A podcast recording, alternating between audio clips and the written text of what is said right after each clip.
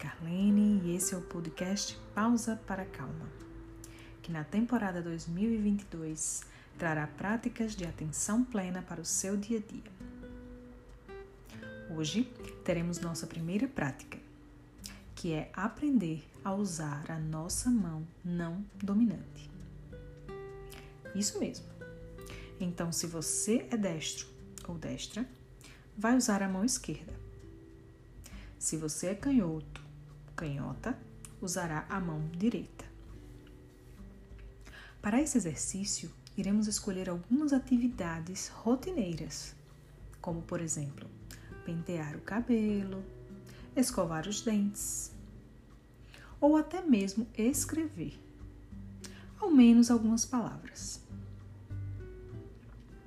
Você pode iniciar fazendo uma vez por dia e depois aumentar a frequência.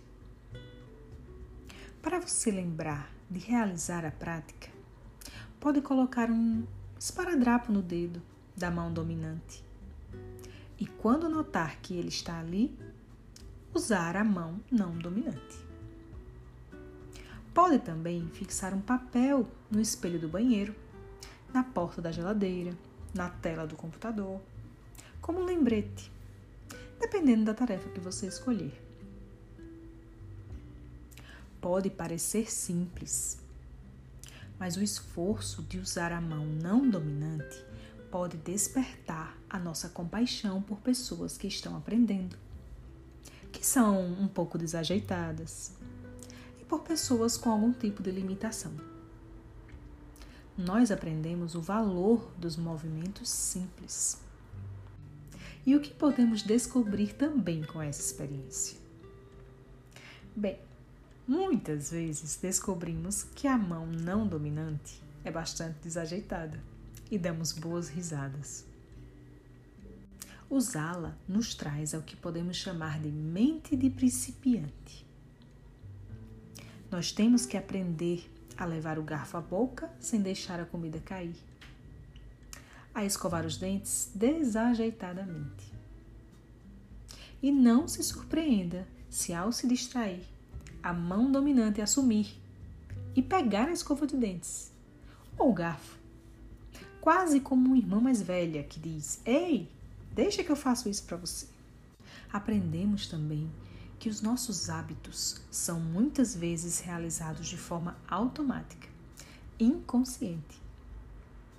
E como pode ser difícil mudar sem a conscientização e a determinação?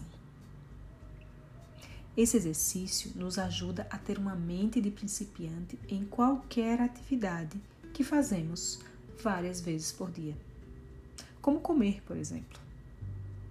Atividades que estamos apenas parcialmente conscientes. Pode ainda trazer a nossa impaciência à tona e nos ajudar a ser mais flexíveis e também perceber que nunca é tarde para novos aprendizados. Se utilizarmos a mão não dominante com frequência, desenvolvemos a habilidade com o passar do tempo. E quando desenvolvemos uma nova habilidade, podemos perceber que existem outras latentes dentro de nós. Despertamos a confiança de que a prática é algo transformador, que nos leva ter mais flexibilidade na vida e nos permite ter essa mente de principiante em muitas outras situações. Ah, e lembre-se de não levar suas possíveis falhas muito a sério. Cada um terá sua própria experiência e histórias engraçadas para contar. Chama alguém para fazer junto e depois vocês podem compartilhar como foi a experiência. Quem sabe aprendam e também dão boas risadas juntos. Caso faça sol, anote como foi a experiência a cada dia depois volte para reler e ver como evoluiu ao longo dos dias. Pratique sem julgamento e com abertura para o novo. Essa é a nossa primeira prática de 10 que serão compartilhadas ao longo do ano. Gostou? Segue o nosso canal, compartilha com os amigos e com as amigas. Um grande abraço.